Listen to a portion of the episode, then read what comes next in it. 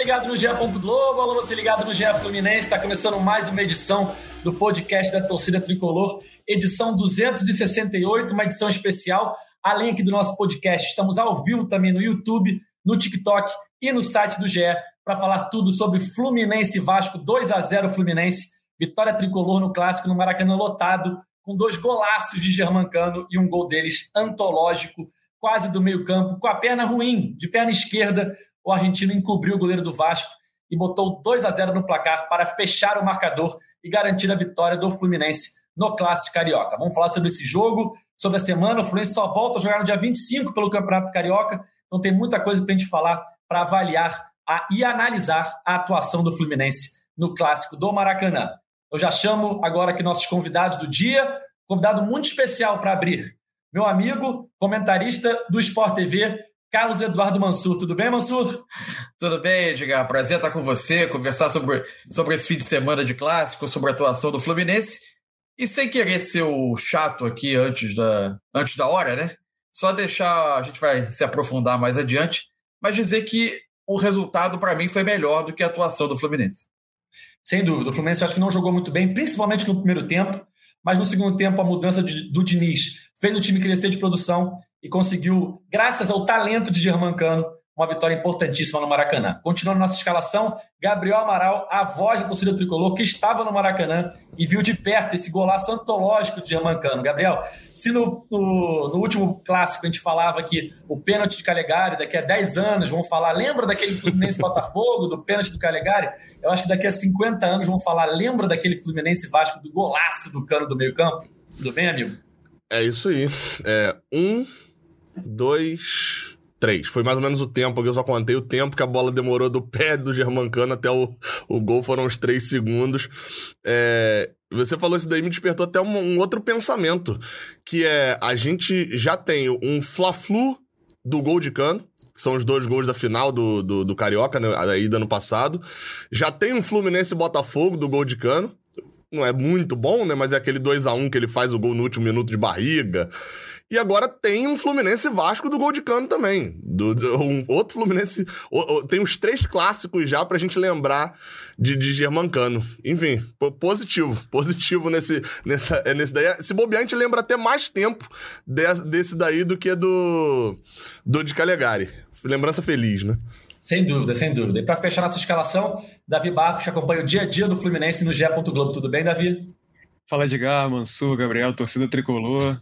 Pois é, né, rapaz? O Thiago Lima, nosso Noel, estava participando do Taon mais cedo e falou que não sabe se dá bom dia, se dá boa tarde, se dá boa noite, porque tem torcedor aí que certamente não, não dormiu, ficou só lembrando e procurando outros gols de cobertura, golaços do Fluminense, golaços em Fluminense e Vasco, enfim, uma coisa impressionante que realmente é isso. A gente vai lembrar, todo mundo acho que vai lembrar onde estava quando teve esse gol do Cano inacreditável, né? Aquele gol que é para todo mundo sair do estádio, pagar o ingresso de novo, porque foi um golaço mesmo. O Cano que já vinha tentando esse gol do meio-campo, né? Quem é tricolor, quem acompanha os jogos do Fluminense, já tinha visto o Cano tentar. A gente até fez uma, uma matéria no GE. Globo, até o, o próprio. as redes sociais do GE fizeram um videozinho também das tentativas do Cano. Acho que foram seis ou sete, né, Davi? Foram sete. Quer dizer, ontem foi a sétima, né? É, ele tinha tentado, acho que antes, seis vezes mas foram quatro, quatro defesas do goleiro, duas vezes a bola foi para fora, e dessas quatro defesas, só duas tinham sido realmente com um certo perigo. É, acho que o segredo ontem foi o estádio esquerda, né? Que foi a primeira vez que ele chutou de, de perna canhota, né?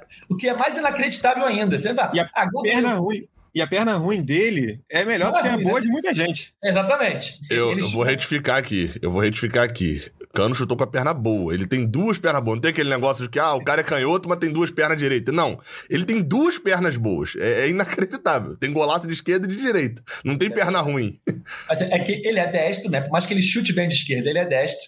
E se a gente for pensar que gols do meio-campo já são raros, eu acho que o gol do meio-campo com a perna não dominante é mais raro ainda, né? E para falar a verdade, na hora eu nem reparei que tinha sido de esquerda. Você fica tão atônito assim, você fala: caraca, será que a bola vai entrar? E o goleiro tentando, né? Chegar na bola.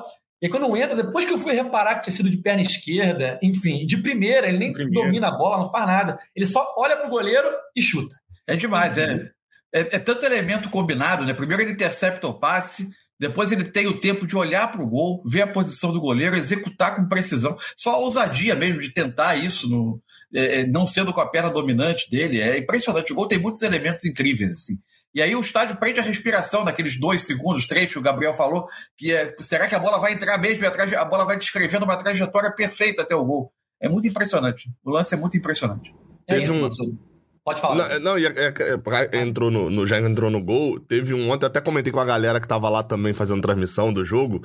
E eu não sei se todo mundo teve a mesma impressão. Foi engraçado, porque assim, não foi um grito de explosão de felicidade do gol. É aquele grito normal, né? Sai o gol, você. Como foi o primeiro gol, inclusive, aquele grito da explosão. Foi um, um, uma reação no Maracanã de perplexidade. Assim, todo mundo ficou meio que que, que aconteceu? Eu, eu comemoro, eu, eu olho para ver se vão achar alguma coisa para anular. Isso tá acontecendo. Tá, tá... Até você raciocinar tudo demora uns 15 segundos, que é cano, contra o Vasco. Enfim, to, todos os fatores. Achei engraçado esse fator. O enredo, né? Ele já tinha feito um gol ano passado contra o Vasco, mas era um jogo no Newton Santos, não estava lotado, enfim. Um jogo que o Fluminense jogou com time reserva, na verdade. Ele era do time reserva naquele momento. E agora o enredo é time titular o Cano, que é o jogador ex-Vasco, né? Faz dois gols. Já tinha tido todo um clima desse jogo, né? Antes da bola rolada, reclamação dos ingressos. Enfim, o jogo mesmo, a gente via ali as disputas, os jogadores se estranhando desde o primeiro minuto. Então foi criado um clima de guerra para esse jogo, por mais que seja um jogo de oitava rodada de Taça Guanabara, foi criado um clima a mais e aí o enredo todo fecha com uma vitória do Fluminense, dois gols de Amancano. E como o Mansur bem alertou na abertura, não foi uma grande atuação do Fluminense. O Fluminense no primeiro tempo, principalmente, como disse o Diniz na coletiva, foi talvez o pior primeiro tempo desde que o Diniz assumiu o Fluminense no ano passado. O Fluminense não jogou nada. Ele optou por colocar o David Braz na zaga no lugar do Manuel e o Arthur no meio-campo no lugar do Ganso, né? Manuel com lesão no menisco e o Ganso sentiu dores musculares. O Arthur, muito, muito jovem, 17 anos, já tinha entrado algumas vezes no decorrer do jogo, ido bem. Ontem, titular pela primeira vez, não conseguiu render, sentiu o clássico, é normal pela idade.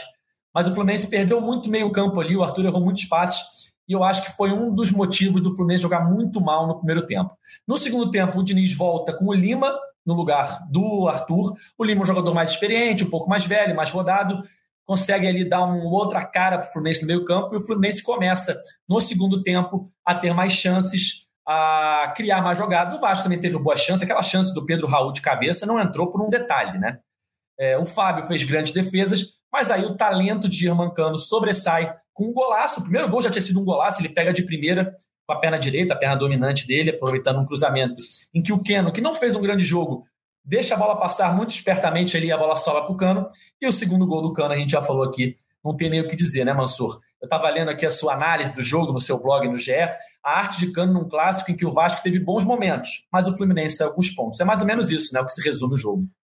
É, o, esse jogo, na verdade, acho que a atuação do Fluminense, ela se enquadra no que tem sido esse início de ano do Fluminense. Né? A gente olha para a formação desse elenco, enxerga a continuidade de um trabalho e a manutenção de uma base, e a gente naturalmente espera que a retomada de ano seja menos custosa para o Fluminense do que para outros times que estão em formação. O fato é que 2023 ainda não trouxe o melhor do Fluminense de 2022. Tem vários fatores aí incluídos, a própria questão de retomada de ano, de, de questão física, de, de início de temporada, tudo isso tem que ser considerado. O que me chamou a atenção no jogo, especialmente, é Primeiro, o Fluminense sofreu com transição defensiva, o que ele muitas vezes não sofria a partir de, dos seus melhores momentos do, da temporada passada. A perda da bola custava demais ao Fluminense e o Vasco.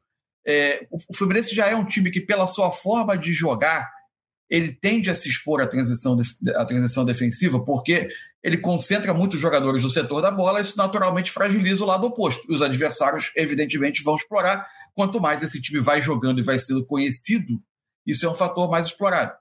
Além disso, eu acho que a própria retenção de bola do Fluminense, especialmente no primeiro tempo e parte do segundo, ela não conseguia produzir, em termos de chance de gol, que o Fluminense normalmente produz. O Ganso, nesse, nesse cenário, tem uma faz falta, isso é, isso é evidente. A forma como o Arthur entrou não ajudou. Mas aí tem um outro elemento que é, eu quero ver como o 2023 do Fluminense vai resolver essa questão que é, é, é, são muitos jogadores que preferem receber a bola no pé do que atacando espaço. Essa troca de passe do Fluminense ela precisa ser complementada por alguém que ataque o espaço às costas da defesa. Senão você não, não, não faz com que isso resulte numa chance de gol. E aí, desde o ano passado, isso é um problema que vem, o, o Diniz vem encontrando soluções. Primeiro ele perde o Luiz Henrique. Depois ele encontra o Matheus Martins, por exemplo. Aí ele perde. Ele tenta resolver com os laterais. É, tanto que o Caio Paulista, em parte, ganha espaço por isso, por ser um jogador de força, de, de, um contra um. Aí normalmente ficava do lado oposto da jogada, já o Fluminense se concentrava pelo lado direito para inverter para a esquerda. E ontem, para mim, faltou o jogador atacando o espaço. Você tem o Arias eventualmente fazendo isso, mas o Keno ainda não entrou. Acho que o Keno é um outro fator, um jogador que ainda não se adaptou totalmente a essa forma de jogada do Fluminense, que é muito peculiar. Então, para mim, o Fluminense tem questões do seu jogo que a temporada vai mostrando e que ficaram aparentes do clássico. É, o Keno, eu acho que ele não fez um grande jogo ontem. Ele é um jogador de velocidade, de um contra um, e ele ganhou poucos duelos mas no gol, eu, eu, confesso até que eu não sei se ele deixou a bola passar ou se ele não conseguiu. Eu não sei. Mas ele, mas ele participa decisivamente, porque aquela, aquela não domínio dele acaba atrapalhando a marcação. O próprio Puma Rodrigues hesita, né? A bola. Ele deixou o cano livre também, não pode deixar o cano livre, né? Uhum. Mas enfim, ele participa de alguma forma do gol. Só antes de continuar aqui o debate, Cauê Rademacher me manda uma mensagem aqui, nosso chinelinho preferido, que nunca aparece aqui no podcast porque eu falei da matéria que o GE fez sobre as tentativas do, do Cano do meio-campo e que também nas redes sociais do GE teve um vídeo muito legal das tentativas, só que eu não citei, que ele reclamou aqui, ó. É, quem fez o vídeo foi o Luciano Melo com a minha colaboração. Pode corrigir aí no podcast. Então, está corrigido. Cauê Rademar, que não aparece aqui, mas ele ajudou a fazer esse vídeo aí das várias tentativas do cano do meio-campo, que agora, enfim, chutando de esquerda, a bola entrou, um gol antológico no Maracanã. Gabriel, você que estava lá, como é que estava o clima no estádio é, antes e depois desse gol do Cano, né? Que a rivalidade Fluminense-Vasco, ele existe, teve toda essa, essa celeuma aí dos ingressos, muita reclamação de, da torcida do Vasco, e por uma coisa, até que eu falei aqui na última live do Fluminense, eu acho muito errado a gente ter que trocar ingresso hoje em dia, é, quando os clubes atrapalham o time visitante, mas também tem a questão da PM exigir a troca de ingressos muitas vezes. Tem, quem não é sócio do Fluminense tem que trocar ingresso, enfim, não é uma culpa só de um clube específico. Mas criou-se um clima antes do jogo e no jogo o Fluminense conseguiu, por mais que não tenha jogado tão bem assim, fazer valer a sua superioridade e não perde do Vasco desde 2019. É, o último foi em São Januário. Tá precisando ganhar em São Januário agora também para poder cortar a escrita de vez. Então, o clima, assim, é, é, eu, eu falo isso constantemente, né? Eu, eu gosto de estar tá no estádio com o estádio cheio. Seja o estádio cheio da minha torcida, né? Da torcida que eu tô ali do Fluminense, seja quando eu vou em outros estádios. Eu gosto de ir no Mineirão e tá lotado de atleticano, e ter tricolor lá também. Eu, eu gosto dessa, desse clima de estádio cheio. E, e, eu não tinha tido ainda uma experiência de estar no Maracanã, entre aspas, né, dividido com com o Vasco. Tinha ido várias vezes com o Flamengo, com o Botafogo tinha ido mais o público baixo. E, e, o clima tava muito legal, assim, na arquibancada, pelo menos pensando do lado de dentro, na arquibancada no geral. Agora, é, quando você começa o jogo, vem esse primeiro tempo que o Manso falou mesmo, assim, é, eu, eu, até, eu, eu, pensando na recomposição, acho que a time até funcionou um tempo ali na recomposição, mas dos 30 para lá, que é onde vem a, a pressão do Vasco, é você percebe que o Fluminense sente. Tem a questão do Arthur, é, é, até alguém me perguntou lá na, na hora que eu tava fazendo a live, alguém me perguntou assim, falou, pô, é, a gente não tem que se preocupar por não ter um reserva do Ganso, precisa. Falei, cara, beleza, me aponta aí no Brasil um jogador que é igual ao Ganso para ser reserva dele. Você perde o Ganso, você perde um elemento. Você tem que montar um outro time, uma outra forma para poder incluir alguém ali. Talvez o Arthur seja esse jogador um dia, com 17 anos hoje ele não é ainda. Ele, ele sente ali o clássico. Então tinha essa dificuldade do Fluminense e tinha um Vasco que eu acho que Aí é onde entra o clima que você falou, Edgar. Eu acho que o, o Vasco até vem mais mordido no, no jogo. É, é, e aí, assim, cultura de vestiário, de, disso tudo. Um jogo que era para ser a, a oitava, nona, décima rodada de Taça Guanabara, só valendo ali uma, uma, uma classificação, né, e tal, pra... se tornou uma final de campeonato, assim, por todo esse bastidor que você falou. É, é... desde a, a, a proibição bizarra da PM, e isso foi, eu falei que era bizarra quando o Fluminense foi prejudicado, né, entre aspas, né, que a gente, os sócios do Fluminense tiveram que trocar ingresso no jogo contra o Corinthians, no Maracanã, que já era num horário ruim no ano passado, desde agora também pro, pro torcedor do Vasco, que teve a liberação pro, do Fluminense, mas não teve pro Vasco. E quinta-feira tem Botafogo e Vasco, e os do Vasco vão poder entrar com o, o, a carteirinha de sócio e os do Botafogo não, porque são visitantes, né? Os jogos do Flamengo, todo torcedor tem que trocar, a maioria das vezes, pelo apelo do jogo, é, risco do jogo, enfim. Às vezes uma determinação da PM que acaba não sendo é, o desejo dos clubes, né? Não sei se vocês lembram, mas contra o Fortaleza no passado, a PM determinou que todo mundo tinha que trocar e o Fluminense conseguiu, de alguma forma, uma liberação para é, É porque ali acho que ainda teve um argumento porque as organizadas de Fortaleza e Fluminense são aliadas, então, por mais que é, fosse vir uma quantidade grande, enfim. Mas, mas, conseguiu provar que não era um jogo de alto risco, né? Acho que o ponto era esse. É. E aí, assim, todo esse clima, e aí vai desde tanto essa proibição bizarra, é, é que, convenhamos, não muda nada, né? O ingresso de papel, enfim, facilita até o cambismo. Desde também até a, a, a, desinformação criada. E vem com isso, a desinformação de que a diretoria do Fluminense tá atrapalhando o Vascaíno de ir pro estádio e tal. Todo aquele, aquele desejo que o torcedor brasileiro tem de que seja contra tudo e contra todos. Você pode estar sendo mais favorecido de todos, mas você quer que alguém tenha, tá me prejudicando e tal. Enfim, aí vai pro jogo, esse jogo se torna grande, acho que os dois times entraram, mas o Vasco acho que ainda, ainda entrou mais nesse desespero de ganhar, tinha toda a questão do Maracanã envolvida também, mas os jogadores também, e acho que também é uma questão de se provar também desse time do Vasco. Foi o primeiro grande jogo, o primeiro time de Série A que o Vasco pegou em muito tempo, né, se você parar pra pensar. É... E, e, e, e, não só esse desejo, mas esse vai pra tática também, o Mansu já falou. Eu acho que isso determinou muito o primeiro tempo. O segundo tempo, a gente, a gente pode até tender a achar que foi só o Germancano. Mas o Fluminense criou pelo menos ali umas duas, três chances. Uma que de fato resultou numa chance, né? Que é a, a do, do, Lima, né? Que ele poderia ter tocado pro André do lado, bate cruzado. É, é, é, essa, acho que foi mais clara, mas o Fluminense vinha um pouco melhor. Eu tava tendo uma discussão com os amigos que era do, do, desempenho do Fluminense com esse terceiro elemento de ataque. Se a gente pensar ali, normalmente é o Ganso, Arias, e aí a ponta agora tem o Keno. Mas durante muito tempo você ficou ali. Era quase uma dúvida entre um Iago Felipe e um Matheus Martins. Você vê, são dois jogadores bem diferentes. Mas o quanto o Fluminense fica mais protegido e tem um desempenho melhor defensivo, com mais um homem ali pelo meio de campo. Você adianta um pouco áreas, faz ele ficar mais pela ponta. E, e ontem acho que deu uma mostra de que, pelo menos para esse início de trabalho agora, é, Arias, Cano, Keno e Ganso juntos não que seja um problema eles juntos, mas eu acho que a falta de alguém junto com Martinelli e André é possa ser o diferencial para essa recomposição do Fluminense. Sem dúvida, sem dúvida. Sem dúvida. É um peso. É um peso para você equilibrar o time, concordo inteiramente. E tem um outro fator também. É, normalmente, pela forma do Fluminense jogar, num desenho que raramente o Fluminense está preso a desenhos de posição, né? Especialmente com a bola mas os jogadores que estão dos dois lados, eles atravessam o campo e podem jogar, e podem combinar juntos, né?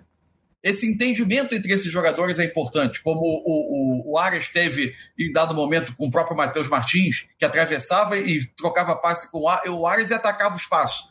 Isso é natural que isso não, vai, não aconteça nesse momento da temporada com, com o Keno, né? Ele, ele, certamente saiu. Qualquer jogador que chega ao Fluminense nesse momento mas ele vai sair de um modelo de jogo que é bastante diferente desse que ele, que ele vai encontrar no Fluminense. Então isso exige um, um tempo de adaptação. Eu acho que tudo isso é normal. É, é, só observando o que a gente viu no jogo. Né? Ainda não é o, um Fluminense que consegue executar tudo aquilo a que ele se propõe. Só queria dar um pitaco muito rápido sobre essa questão do ambiente.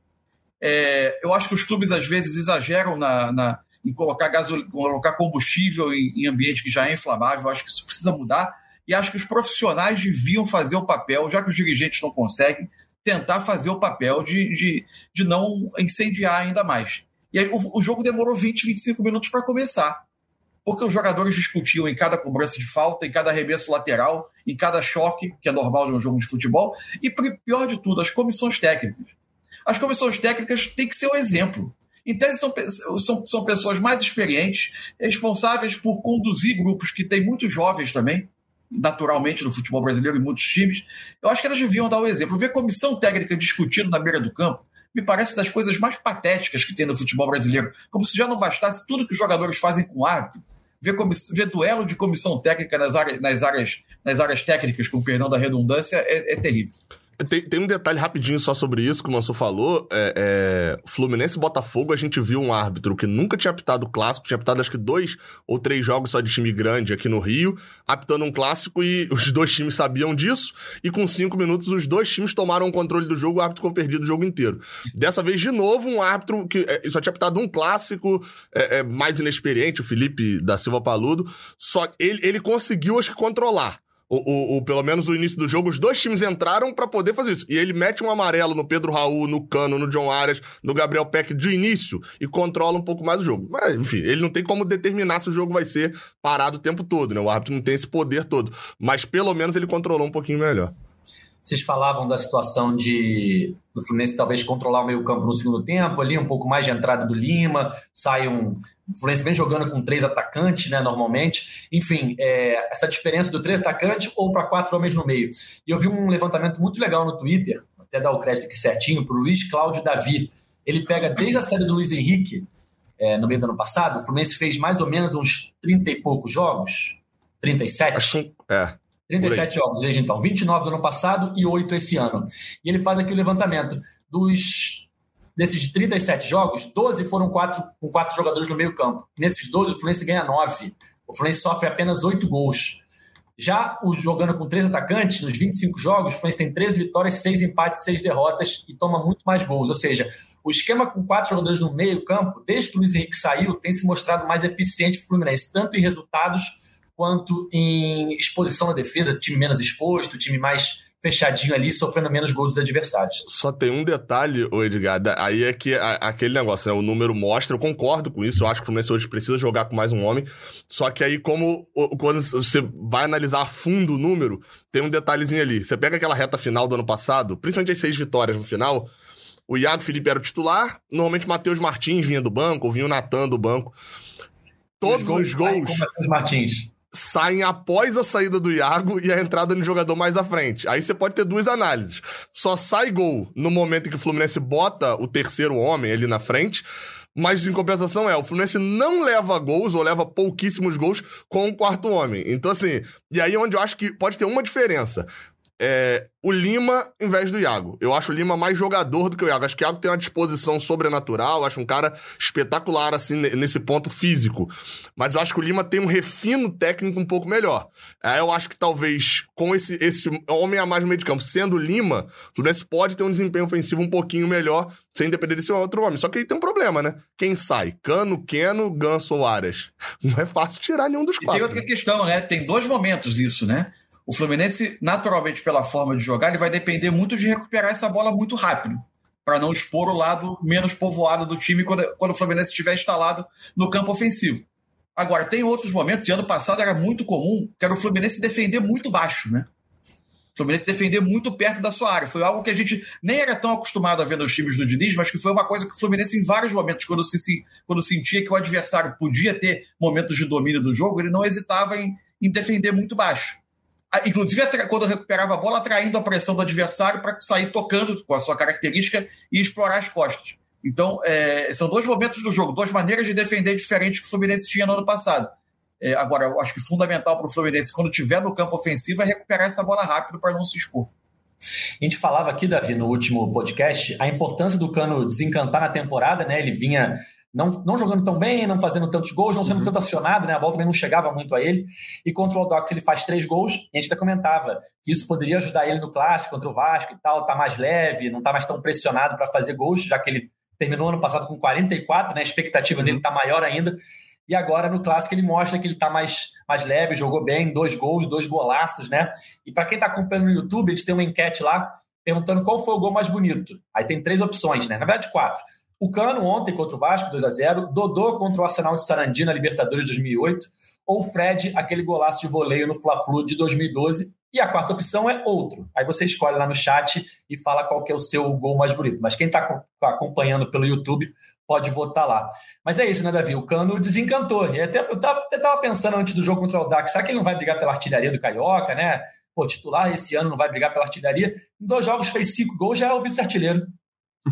Não, é impressionante. O Cano é. Ele mantém aquela tradição recente até do Fluminense de ter jogador atacante, assim, centroavante, que não precisa de muita chance para fazer gol. Eu lembro muito do Fred, que é, isso sempre me chamou muito, muita atenção no Fred, que era um atacante que precisava de duas, três chances ali e fazia um gol. E isso no Cano, nesse início de campeonato carioca, estava até fugindo um pouco dessa regra, né? Ele teve, acho que se eu não me engano, oito finalizações, ou, ou nove, alguma coisa assim, antes do jogo contra o Dax. E aí, só que aí veio o jogo com que ele foi mais acionado, enfim, fez os três gols, fez agora dois em cinco finalizações, mas é isso, ele é um, por mais que ele chute todas as bolas que ele recebe, ele, o pessoal tava brincando, tava brincando que se ele receber uma bola no vestiário, ele tenta chutar pro gol. Então, assim, é, é uma coisa comum, né, para ele. Então, mas assim, contra o, o Vasco, agora ontem, no, no, domingo, foram cinco finalizações, duas certeiras, que foram, inclusive, as duas únicas que foram a gol. O, e isso até, falando um pouquinho do primeiro tempo também, o Cano quase não, não pegou na bola, ele não chutou, o Fluminense teve uma finalização que foi do Keno, se eu não estou enganado, é, de dentro da grande área. Bola, o chute saiu meio mascado, a zaga do Vasco tirou, espanou ainda no, antes da bola chegar na pequena área.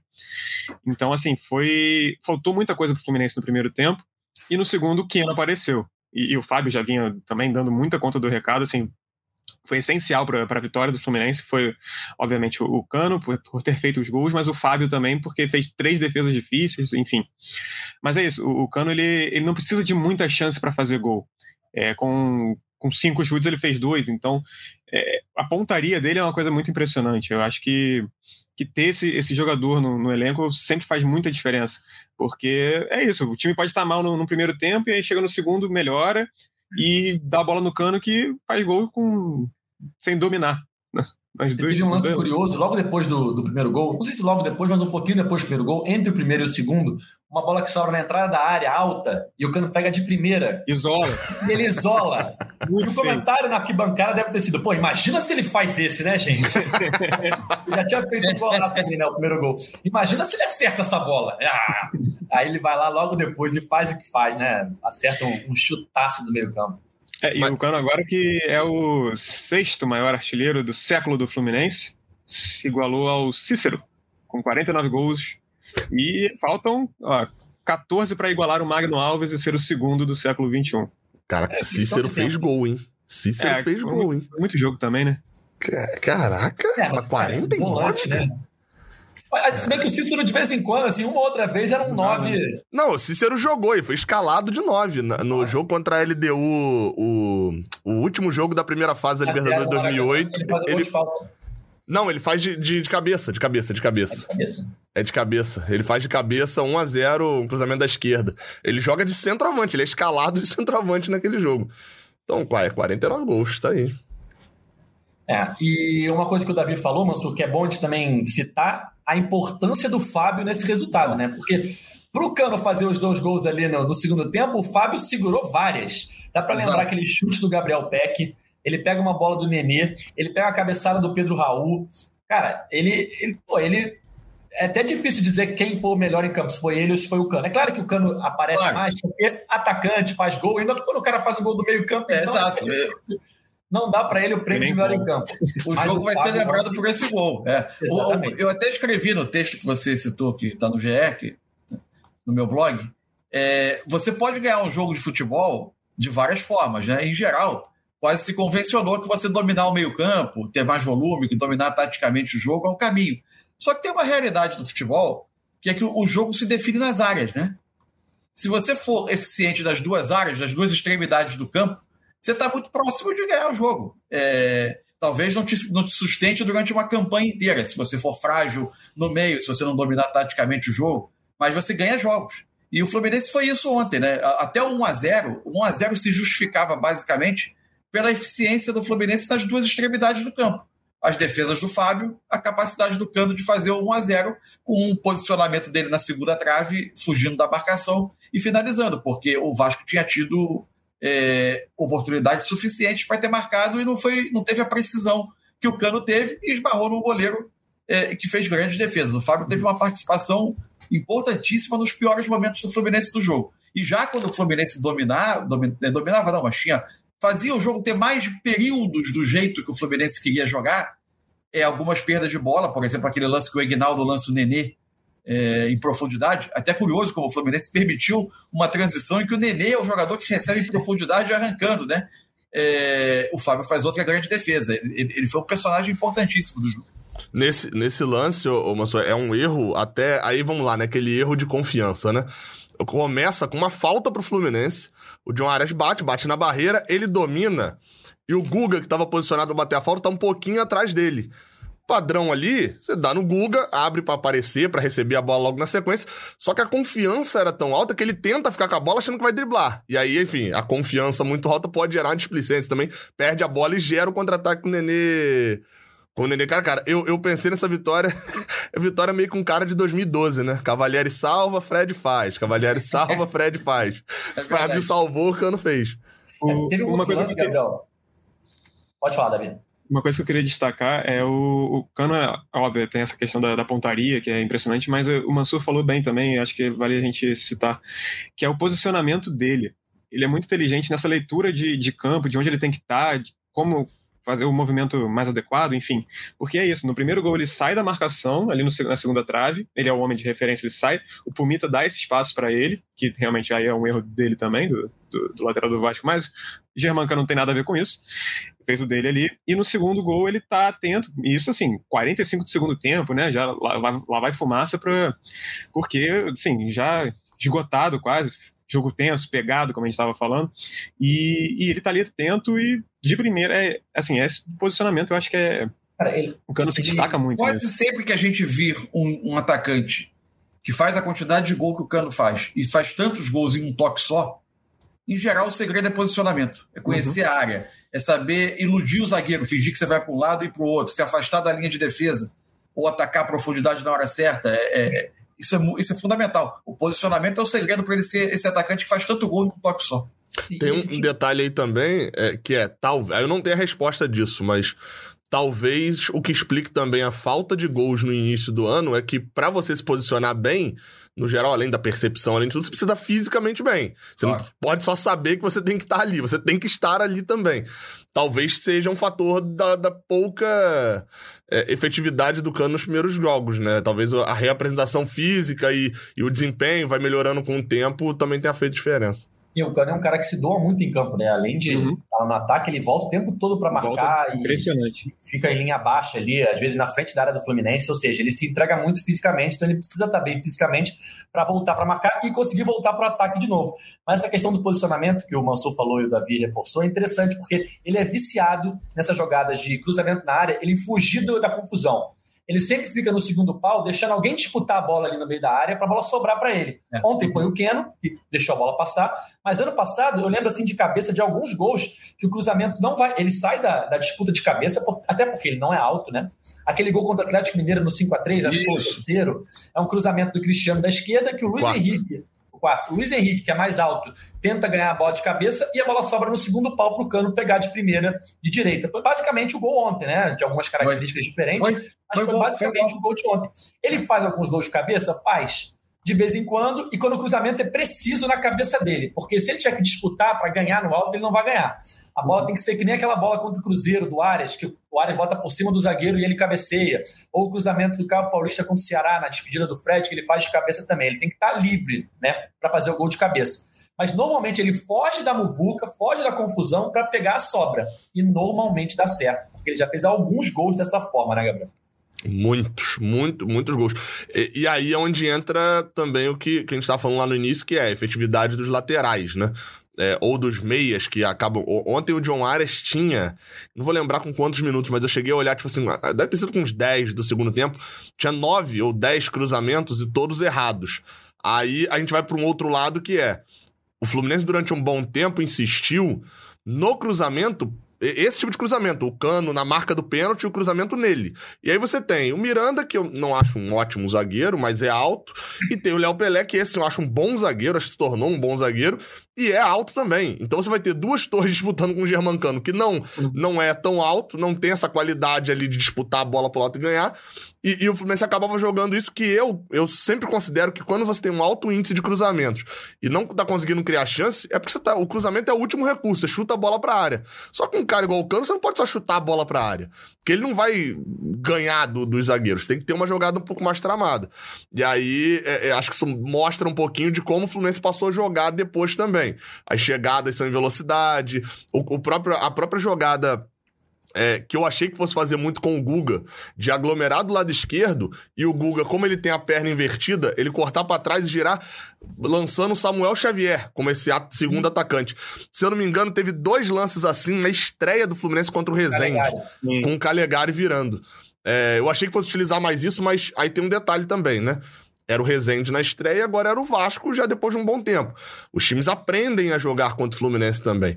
O Keno, o tempo inteiro o Keno recebia para poder ir para esse mano a mano que o Luiz Henrique fazia muito ele tinha dois. Tava sempre ali. É, é, quando ele tava caindo do lado esquerdo, tava sempre pro, o Pumita Rodrigues em cima dele e caía um dos volantes. Tá, sempre tinha dois. Porque se ele passar de um, já tem outro. Aí o cara acaba não conseguindo passar. Então o, os times vão estudando. E eu tenho achado interessante porque o Diniz não é um treinador de uma nota só. Ele tem formas diferentes de, de, de conseguir chegar ao gol adversário. Mas mais do que isso, tem tido formas de evitar o gol adversário, né? Tem uma curiosidade que é só um jogo do Fluminense até agora, no ano, né? Dos, dos oito jogos até agora no ano, só um que os dois times fizeram gol. Que foi no jogo contra o Boa Vista e o gol foi no último lance. Todos os outros jogos, ou o Fluminense ganhou de zero, ou ele perdeu de zero, como foi contra o Volta Redonda e o Botafogo. É, e ontem na escalação também uma novidade, entre aspas, foi o Guga na esquerda, né? A gente brinca de quem uhum. vai ser o primeiro improvisado na esquerda do Fluminense esse ano. Foi o Guga, né? Ano passado que, no, que novela que não acaba, né? É. Impressionante. É malhação, é malhação, pô. Essa é malhação. É, fica, são 15 temporadas. Eu acho que qualquer jogador que o scout sugere, o pessoal pergunta: ele faz a lateral esquerda? Não precisa ser lateral esquerda, não. É atacante, mas ele faz a esquerda se precisar. Porque ultimamente sempre tem uma improvisação ali, né? Eu nem chamo mais o Calegari de improvisação, porque já jogou algumas vezes ali. Então não é uma novidade ele ser improvisado ali. Mas o Guga uhum. foi uma novidade. Ele já tinha entrado durante o jogo como lateral Sim. esquerdo, mas ontem começou como titular na lateral esquerda. Acho até que foi bem. E acho que a opção por ele, Davi, é uma questão física, né? O Jorge, claramente, já não está no seu, no seu melhor momento físico. O Calegari já foi testado ali. E tem também a questão do pênalti. Eu não sei até que ponto está sendo preservado num primeiro momento. Por mais que ele tenha sido titular no jogo seguinte do pênalti.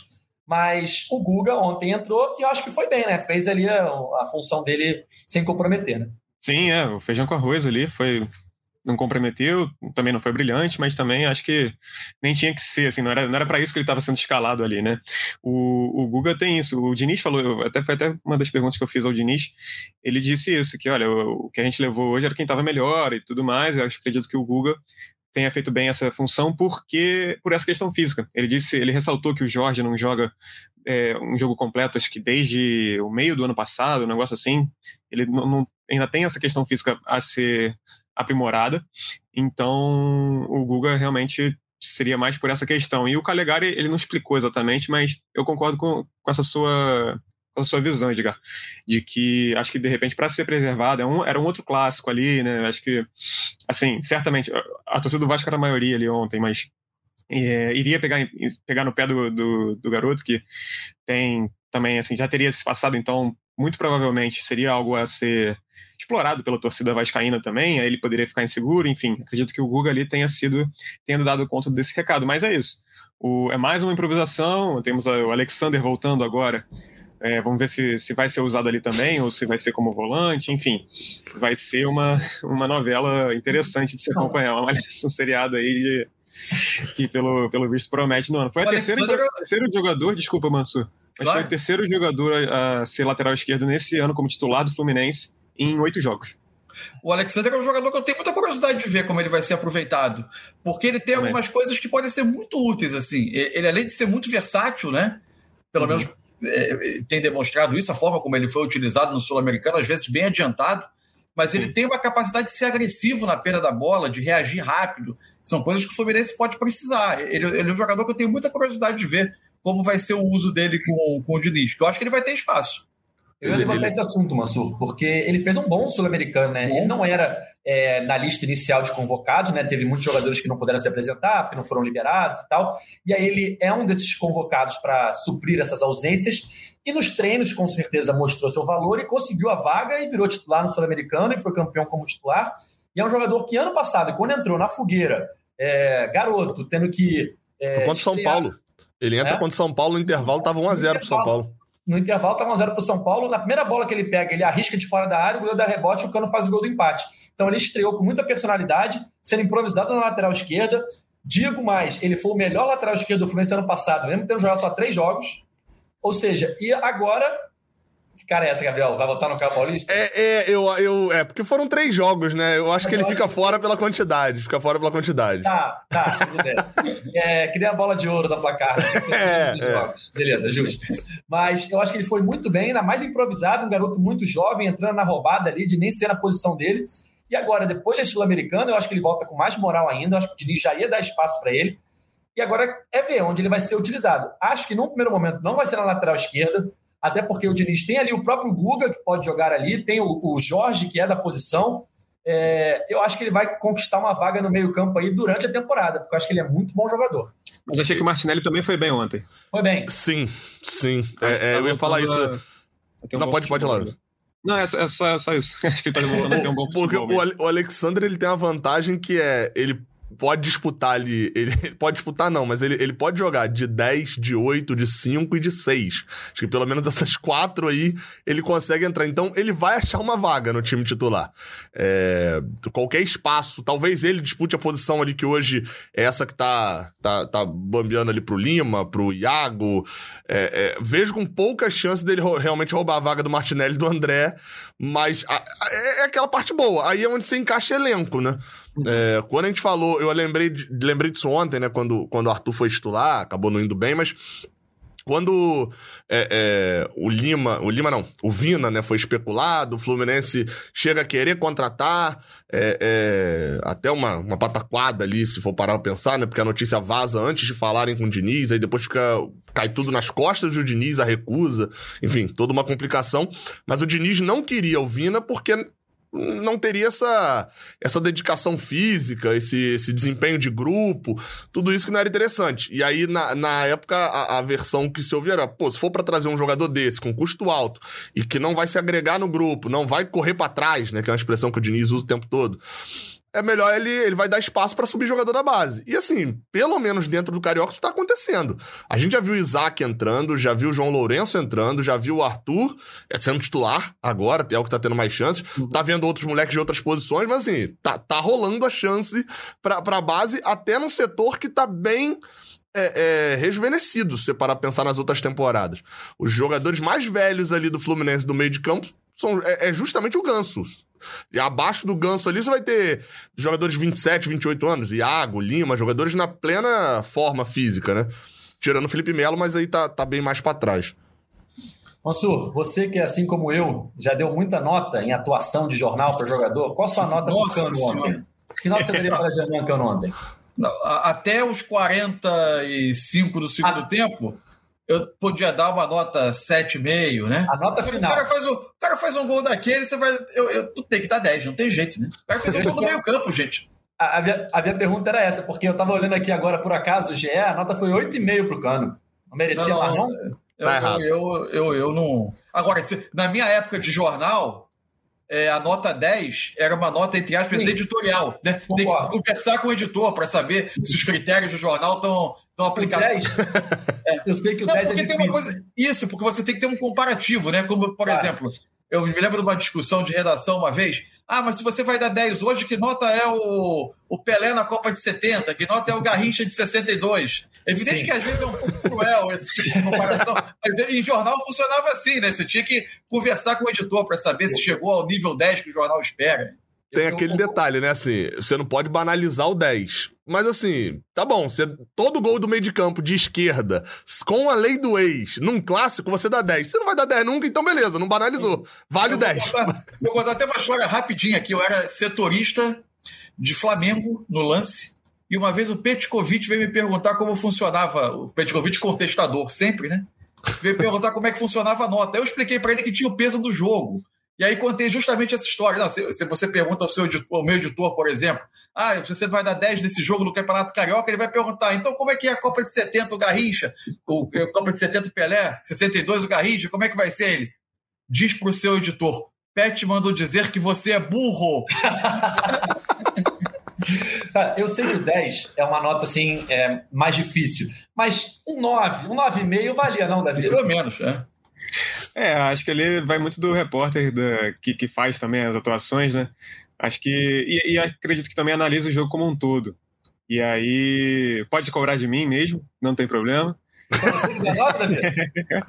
sim, sim, eu, eu, que fiz. Daí quietinho, cara. Tá, tá claro, né? Vai se manifestar. Pô, quando eu tô agido aqui, é uma coisa absurda. Só eu não sabia que tinha Mas... sido, só levantei o assunto. Ele tá sendo de... O Davi tá sendo democrático. É, é tá permitindo o debate tranquilamente, ó. Estamos ao vivo aqui, várias redes. Se explique, Davi, por favor. Pois é, não tem nem como cortar, né? Agora, ao vivo.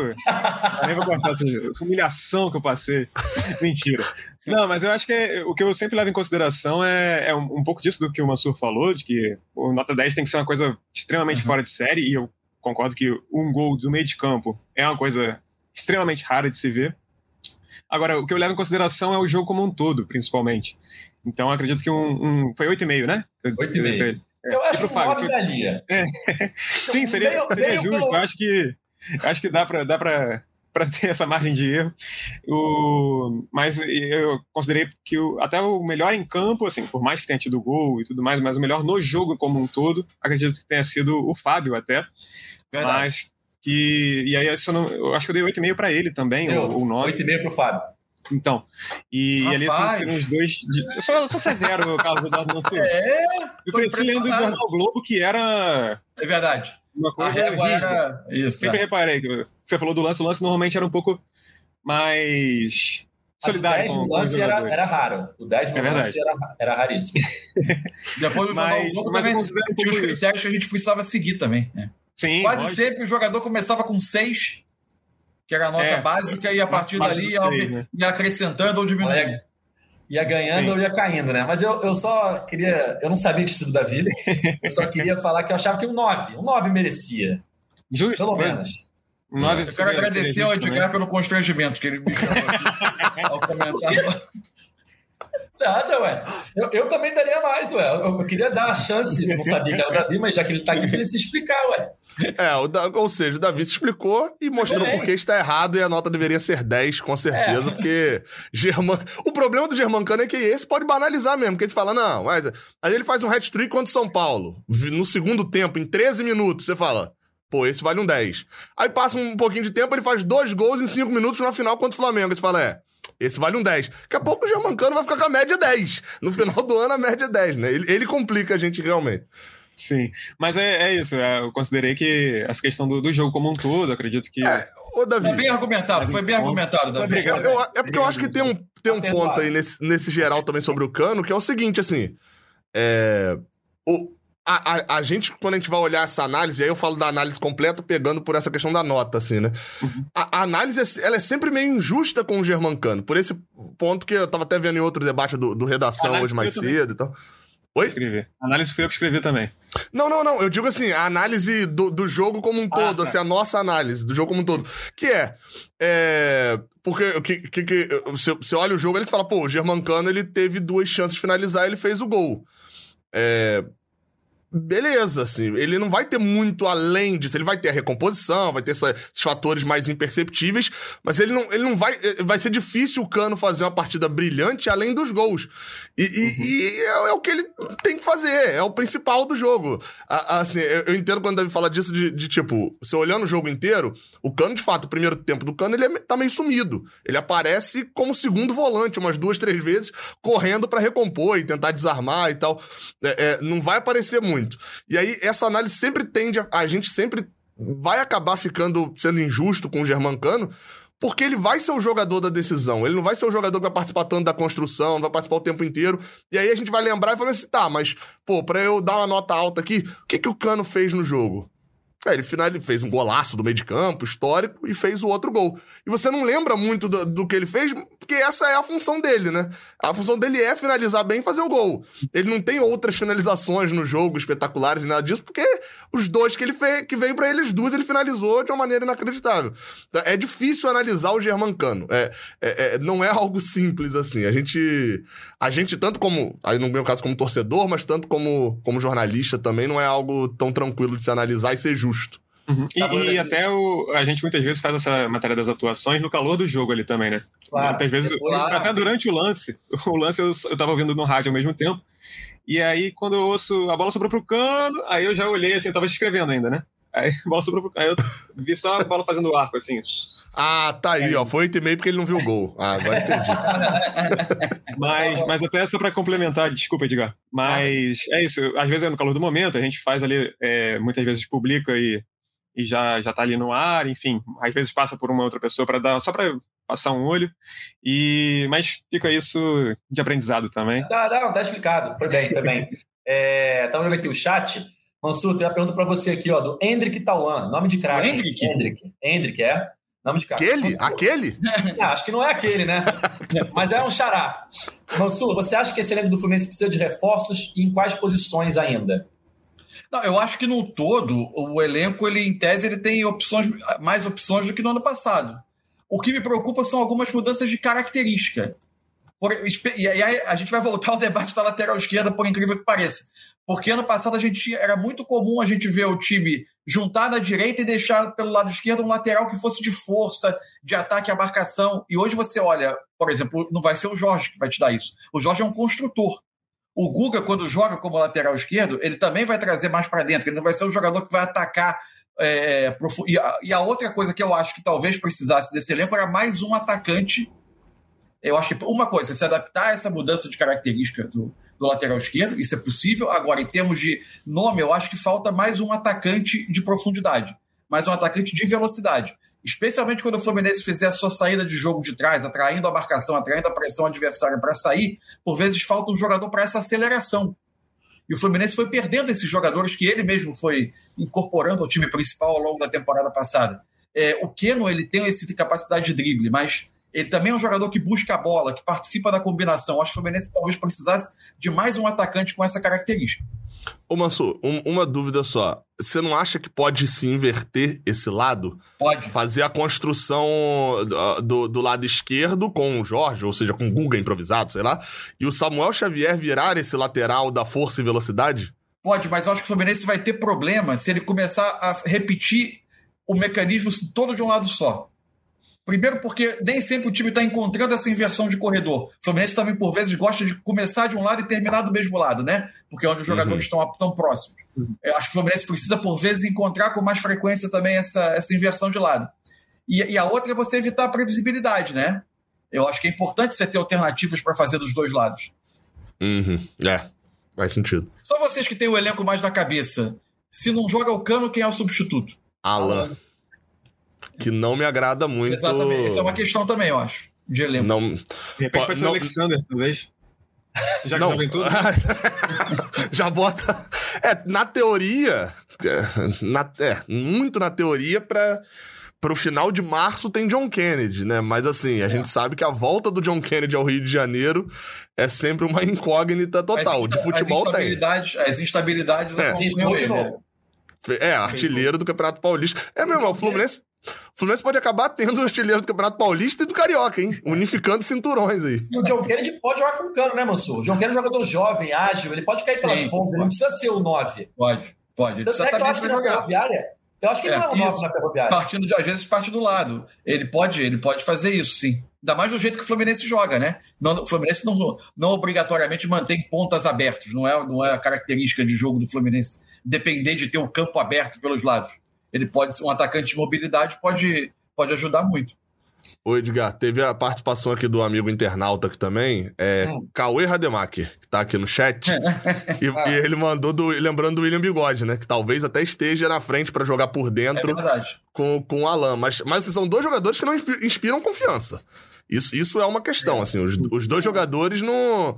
não a, a, a, a gente tem cano que tá muito acima da média e os dois jogadores são abaixo da média, tanto o Bigode quanto, quanto o Alan. Então, é, é uma preocupação. Enfim, que Deus conserve esses, essas pernas e o corpo de Germancano são e salvo. Davi, só para te começar a encerrar aqui nosso podcast, o, o Cauê também me mandou aqui no privado uma pergunta para o setorista do Fluminense. Cadê o Isaac? Que foi bem na copinha, apareceu nos primeiros jogos do Fluminense no Carioca, ele entrou Sim. e tal tá com corte no joelho ainda, até agora, com a palavra setorista. O Fluminense não, não deu mais detalhes nos últimos, nas últimas divulgações de press kit, que a gente fala, né? Que é o, material que eles divulgam para a imprensa de, dos jogadores, enfim. Mas o Isaac não foi, não, não, não foi nem, não apareceu nem no grupo dos 26 que o Fluminense disse que estavam relacionados, né? Só pode 23, só podem ficar 12 no banco. E ele não estava nem entre esses 26, então vou apurar melhor o Rademacher. E e já e em breve volto com essa resposta, talvez numa próxima live podcast, enfim. Ou então dentro de uma matéria, qualquer momento no GE Globo barra Fluminense, você pode ficar por dentro de tudo que acontece do nosso tricolor. Ah, o Edgar travou, Edgar e já, ele, ele ia fazer uma piada. Então, então eu vou fazer que é, dá para dizer que o Isaac foi cortado. Voltou, né? voltou. Ah, voltou. Não, eu, eu, eu, ia perguntar se é o maior corte de joelho da história, né? Porque até agora o cara não voltou, né? É, foi um combo, foi um combo, que o corte no joelho resultou no corte dele do elenco principal do, do, do Fluminense. Exato, exato. Perdeu as chances. Já viu a cicatriz é, que o Ronaldo Fenômeno tem do, do, do corte do joelho? Provável, impressionante, né? Não volta faz tempo. Ronaldo Fenômeno, Ronaldo Fenômeno ou Isaac? Só o tempo dirá. Mas já que você falou que a gente está encerrando, Edgar, é, o, eu mandei para a Raquel, nossa diretora, uma foto que o André Durão tirou do gol do Cano. Vê se daqui a pouco ela consegue colocar. Que é a coisa, assim... Sensacional. De do lance da bola ali no, no, finalzinho daquele, daqueles três segundos que o Gabriel estava contando e que depois veio o êxtase. êxtase. É, o Léo Jardim chega a tocar na bola. Ele consegue tocar na bola, ele mas ele não tem força para tirar. Mas fotão do André Durão, nosso fotógrafo aí do, do GE. Globo. E o que eu queria falar é que até citei no início do podcast, o Fluminense está aí desde 2019 sem perder para o Vasco, são sete jogos, quatro vitórias e três empates. E é uma mudança um pouco, até recente, mas é uma mudança um pouco do histórico dos dois times, Mansur dos anos assim das últimas décadas, né? Porque a nossa geração, que tem 30 e poucos anos, 40 anos, viu o Vasco ganhar do Fluminense adoidado. Foi a mudança, né? O Vasco passou o Fluminense nos, nos, nos estatísticas gerais do confronto, vencia o Fluminense em todos os jogos. Era, qualquer time do Fluminense estivesse em campo, o Vasco vencia, o Vasco botasse os juniores, ele vencia o Fluminense. O que lá atrás, lá na década de 70, talvez 80, era o contrário. Quem, quem viveu aquela década dizia que o Fluminense vencia o Vasco com qualquer time que fosse. Né? E ontem foi um tipo Fluminense Vasco que eu vi muito acontecer na década de 90, década de 2000, em que o Fluminense, o time, né? Um time jogava bem, no caso o Fluminense naquela época, jogava bem, tinha chances, e o Vasco, quando ia ao ataque, 1x0, 2x0, vencia o jogo. E ontem foi o contrário, né? O Vasco jogando bem, tendo a superioridade em parte do clássico, mas quando o Fluminense conseguiu atacar 1x0, 2x0 fechando o placar, num jogo que muita gente vê como injusto o resultado, mas que eu já vi acontecer muitas vezes nessa histórico recente de Fluminense Vasco mas do lado oposto. Né? A gente está vendo aí, talvez recentemente, ainda é pouco tempo, é um pouco espaço de tempo, mas o Fluminense vem conseguindo reverter um pouco dessa freguesia recente que tinha para o Vasco. Né? É, e é curioso como os clássicos às vezes têm essa capacidade né, de não ilustrar momentos dos clubes. Né? Parece que os times se transformam na hora que um jogo desse vai acontecer. No caso de ontem, eu acho que de fato o Vasco teve as melhores chances, mas aconteceu o oposto. O Fluminense acabou vencendo porque ele tem um pouco mais de estrutura é, consolidado. E o Vasco é um time em formação. Então, uhum. quando o Vasco, o Vasco precisou buscar um resultado, ele já não tinha a mesma força. O, o, em dado momento, o, o Barbieri, para mim, apostou que o Fluminense ia com o 0 a 0 cada vez mais tentar jogar no campo adversário, ele tira o Pedro Raul para ter um jogador de velocidade. Imediatamente ele toma o gol. Aí quando ele precisa atacar, começa a erguer a bola, ele já não tem o Pedro Raul na área. Foi até cruel um pouco essa, a, a circunstância do jogo com esse momento. Mas eu acho que o Fluminense, nesse momento, nesse jogo especificamente, fez valer o fato de ter uma estrutura. A jogada do, do primeiro gol é muito típica do Fluminense, né? E isso acaba fazendo um pouco de diferença. O Vasco é um clube que está se reconstruindo, acho que vai se fortalecer. A gente vai, talvez, vá voltar a ter clássicos, é, é, muitos clássicos disputados. Mas nesse, nesse momento o Fluminense tem mais estrutura e acabou fazendo valer. De fato, em outros momentos recentes um Vasco com fragilidade, é, é isso nem sempre aconteceu. Perfeito. Vamos encaminhando aqui a reta final do nosso podcast. Lembrando para quem está no YouTube, votar na nossa enquete aí do gol mais bonito, temos o gol do Cano. Como que tá a enquete? Eu, eu realmente estava Eu acho que o do Fred fica fora nessa, mas eu, eu realmente acho esse uma disputa séria com o Dodô. O Dodô é. me pega muito aquele gol. Cara. Ah, eu gosto é, do gol do ó, Dodô. Tá 50% esse do Cano e empatado Dodô e Fred. 22 e 23%. E 5% para um outro que aí Citaram ali algum outro interessante, Gabriel? Tinham citado do Paulo César, 2002 o... contra, contra o Flamengo, né? Que ele sai costurando. No, no, nosso chat aqui, que a Raquel selecionou algumas mensagens, o Jaspion, né? O nome dele tem como Jaspion.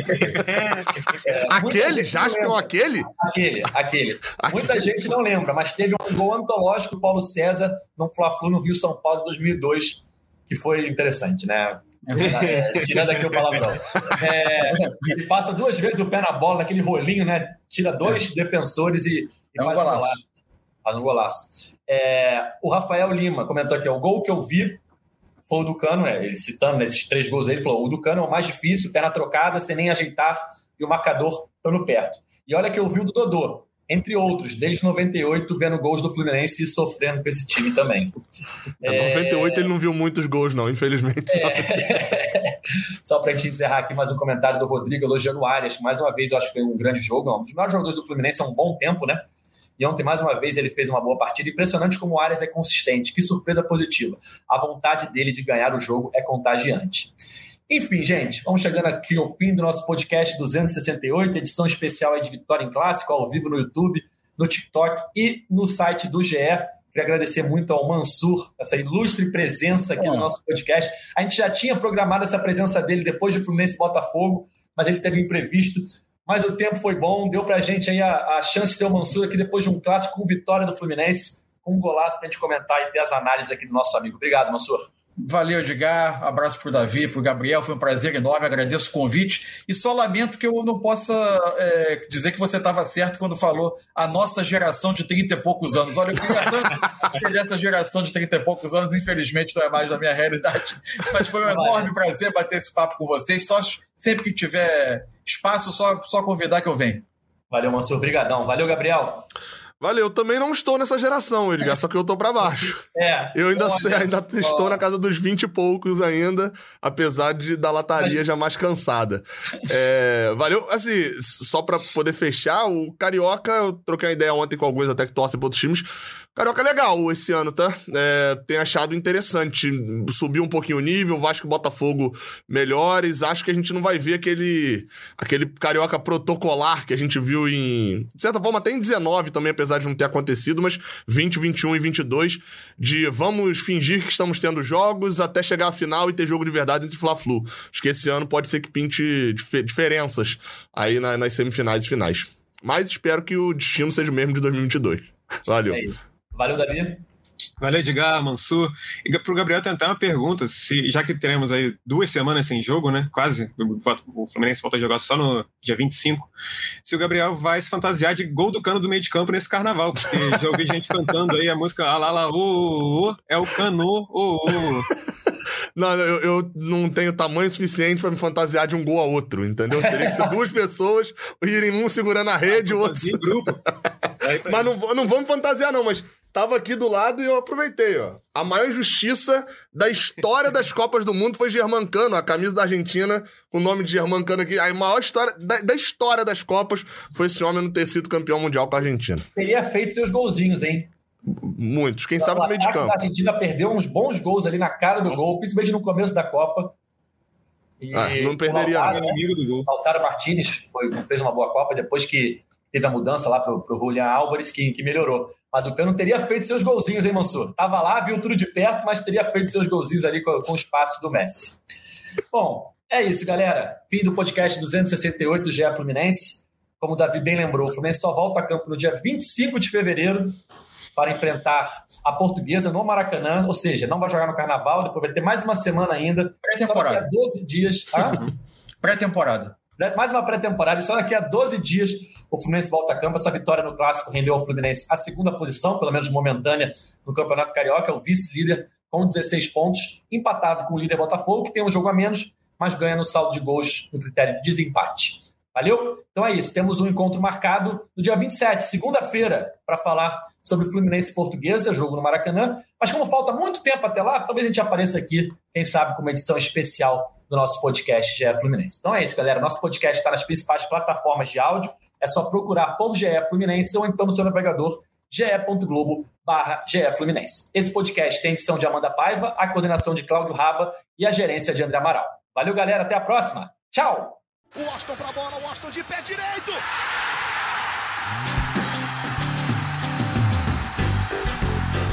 Sabe de quem?